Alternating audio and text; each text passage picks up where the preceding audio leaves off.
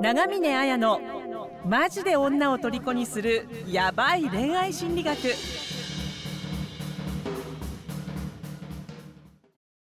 こんにちは長峰綾です。こんにちは村山です。この番組では愛する女性のヒーローに変化成長するための本質的なアドバイスをします。プロフィール欄の LINE から具体的な復縁、恋愛のノウハウを無料でプレゼントしているので、登録して受け取ってください。えー、個別の無料相談も遠慮なく LINE へ送ってくださいね。では相談内容を読み上げます。聖一さん34歳からの相談です。10ヶ月付き合った彼女29歳に振られましたが別れました。私自身別れて冷却期間を空けた方がいいなと思ってました。1週間の冷却期間は起きましたが、えー、冷静さをなくし、趣味の話や仕事は大丈夫などと連絡をしてしまいました。返信は返ってきてますが、え、かなりそっけないです。え、私は仕事が忙しく、え元カノに何もしてあげられませんでした。え自分のことで精一杯で元カノの話、好きな話に関心をもっと持てばよかったと思っております。ですが、え元カノは私のサポートをしてくれて、私のわがままを聞いてくれてました。復縁の効果的なアプローチの仕方など、女性目線から教えてもらえると嬉しいです。以上が相談内容です。はい。なんか本当にあのね、相手の女性があの大変な時にサポートしてくれて、あの自分は何もできなかったっていうね後悔とか悔しさとかまあ、だからこそあのもう一回こう再チャレンジしたいじゃないですけど、うん、そういう気持ちがすごくあるのかなっていうふうにあの思いました。でなんかよくあの復縁っていうと冷却期間っていうのがそれこそキーワードみたいに出てくるのでなんかあのみんなあのとにかく冷却期間を置けば復縁できるじゃないですけどなんかそういうふうに思ってる人が多いと思うので、まあ、改めてじゃあ冷却期間って何なのかなっていうところをちょっとあの振り返りつつそのやっぱ冷却期間っていうのを置くと復縁の可能性っていうのが上がる2つの理由っていうのがあるのであのちょっとその辺りも話していこうかなと思うんですけどあのまあ、冷却期間っていうとなんかどんなことをイメージしますか？単純に冷却期間っていう言葉から。そうですね。冷却期間だからあれですよね。なんか別れたばっかりの、あのなんだ、感情的になっているものをちょっと落ち着かせる期間ですかね。お互い。そそうですね。なんか単純にあのなんだろう、まあ、時が経てば忘れるよとかっていうねことことわざじゃないけどそそれぐらいそういうふうにもう本当に言われてるようにあのこれ精神科の治療とかでもそうなんですけどなんか例えば親子関係とかあの夫婦関係とかにこうトラブルが生じた時にやっぱりその何らかの間間を置くスペースを取るってことはすごく治療上も大事だって言われてるんですよね。まあ、その間っていうのは時間的な間ですよね。だからその時間を相手と置くっていうことだったり、あとは物理的な距離を置くってことですね。まあ、っていうそういうことをするとその心理的な葛藤状態葛藤っていうのはま対立した状態から落ち着ける即効性があるっていうことでその時間を置くとかあの物理的な距離を取るっていうことはよく使われたりもするっていうのがあるので、まあ、単純にその冷却期間復縁の時置いた方がいいっていうのはあの時間と物理的な距離を置いた方がこの対立してる状態を鎮めることができるっていうのはあのあるのであのそういう意味で冷却期間っていうのがあるけどじゃああのただ時間を置けばいいのかっていうとそうじゃないっていうところもあってその期間あのじゃあ復復縁っていう文脈で言うとあの冷却期間っていうのはあのなんだろう元カノさんとその、まあ、この相談している人たちの、ま、ネガティブな感情を鎮めるっていうことあとはその別れの原因を改善してその元カノさんが惚れ直すっていうような男性にこう成長するためにその時間をやっぱ自分磨きするための時間っていうふうにあの結局自分が焦ったままアプローチしたとしてもあの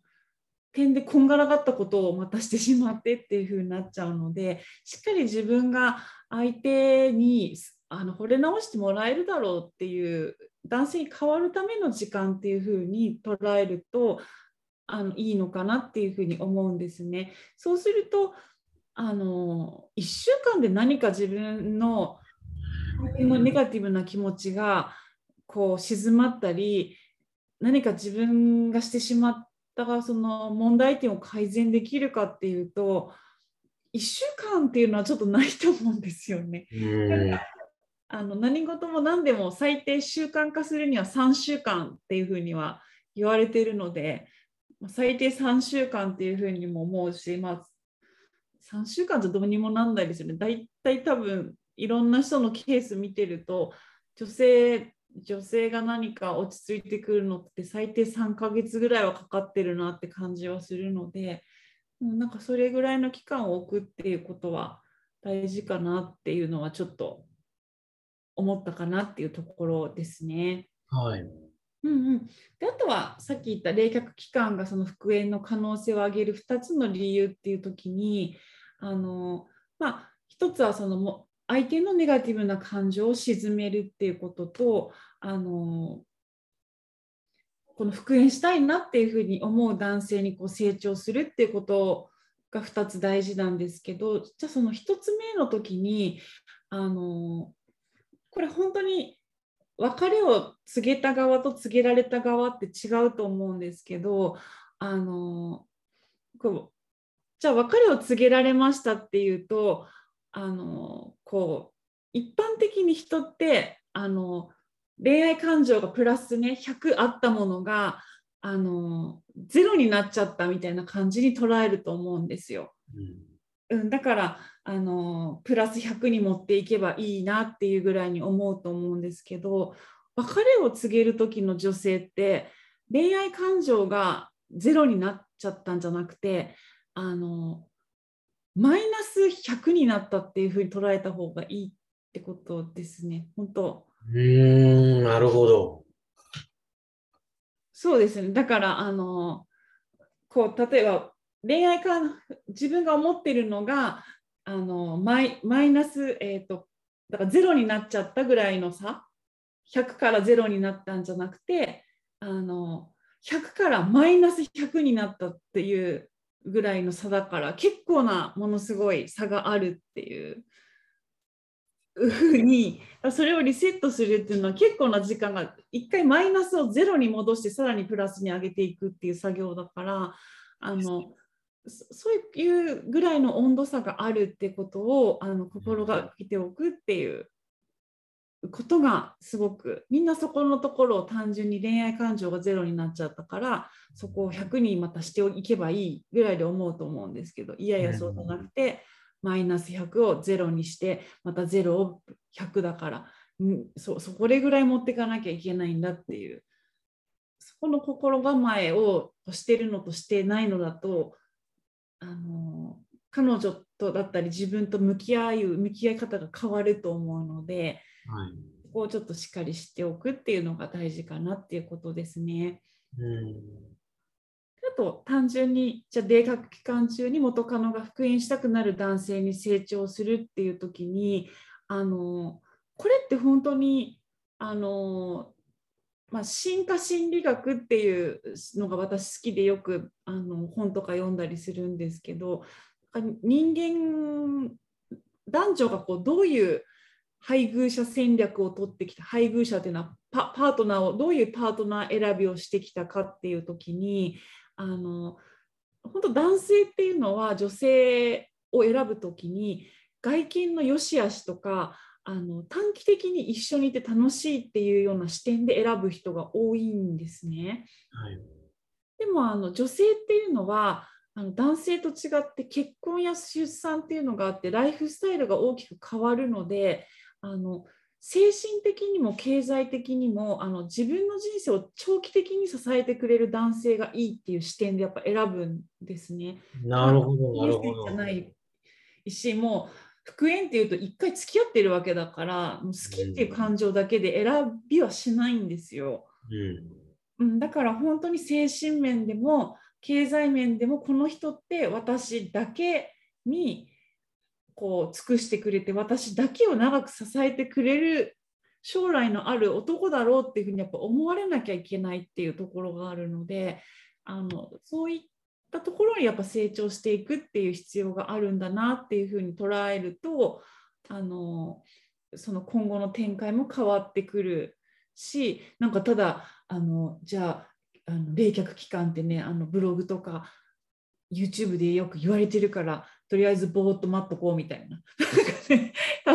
そういう感じであの誠一さんはね1週間こう時間を置いて連絡したと思うんですけど、うん。そそんなに単純なことじゃないですから、うん、だからそうそういうふうに捉えてるとあのなんか相手の気持ちあの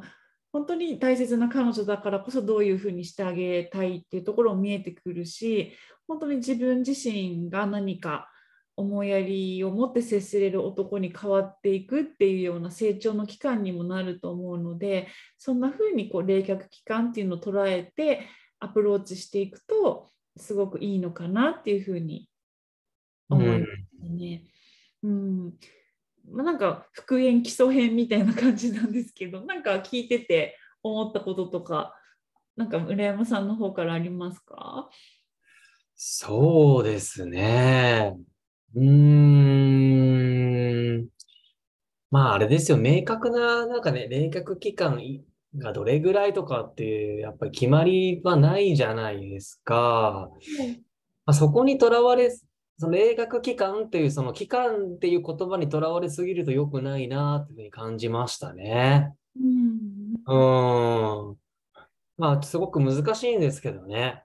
だから、なんて言うんですかね。まあ、まあ、この冷却期間っていうのは、ね、なんかある意味自分がこう、この出来事に対して冷静にちゃんと受け止められているかとか、うーん、自分のなんかこう、自分が生まれ変わるためにはどうすればいいのかなとか、なんかそういう何か気づきを得るための期間でもあるのかなと話を聞いてて思いましたね。うん、本当にそうだと思いますね。なんか、う別にこれあの復縁に関わらずもう本当一般的な恋愛でもそうですけどもう単純に冷却期間どれぐらい置けばいいのかとかどういう言葉を言えばいいのかとかあのなんかそういうマニュアル的なことを徹底的にやったとしても結局じゃあどういう人が恋愛とかうまくいってるかっていうと単純に相手の女性のことを俺が俺だったらもう幸せにできる自信があるっていうようななんか本当に自分、自分にこうそれは自分になんてもうシンプルな言葉自分に自信を持ってるっていうかあのな自分が自分の状態に納得してるっていうんですかね。ん。うん。こういうふうにやっていけるとこう自然にっていうふうになっていくのでうんだからなんかよくわかんないけどねあのよくわかんないけど趣味の話を突然しちゃうとか なんか ちょっとてテンパってるようならな何にしても多分ねうまくいかないっていうのはあると思うんで。はい。うん、とは思いますけどね。だから、まあ、なんか本当客観的に自分を見るって大事だけどなかなか難しいですよね。何か失っちゃった後っていうのはね、本当焦ると思うので。うん、そうですね。うん、まあ、頑張ってほしいですね、なんかね。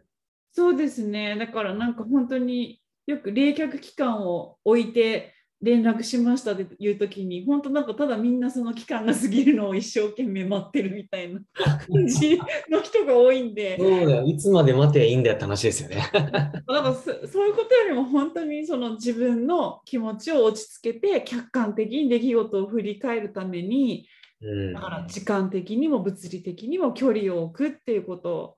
だし、うん、かつあのなぜやっぱりその相手に惚れられる男になる必要があるわけだからじゃあ女性っていうのは外見で選ぶのかとか何で選ぶのかっていうとその長期的に精神的にも経済的にも自分だけを見てこう支えてくれるこ困っちゃうわけですよね。その出産する産むせいだから他にこう目移りしてもらって捨てられちゃっても困るわけだから結局どういう男性をこう選択してるっていう時にこうつく自分に尽くしてくれる人っていうのをやっぱ選別してるっていうところがあるから、うん、選別っていうとあれですけども配偶者戦略みたいなことを言うとそうだから、まあ、そういうとこを目指すのが一番効果的かなと思うので、ぜひあのただ指を加えてね あのいつ1週間経った2週間経ったじゃなくてあの充実した期間にちょっとしてアプローチしてあの復縁を叶えてほしいなと思います。思います。はい。はい、じゃあこんな感じではい。どうもありがとうございました。ありがとうございました。婚活復縁成功のための電子書籍を完全無料でプレゼントしています番組エピソード欄から LINE 登録してぜひ受け取ってくださいね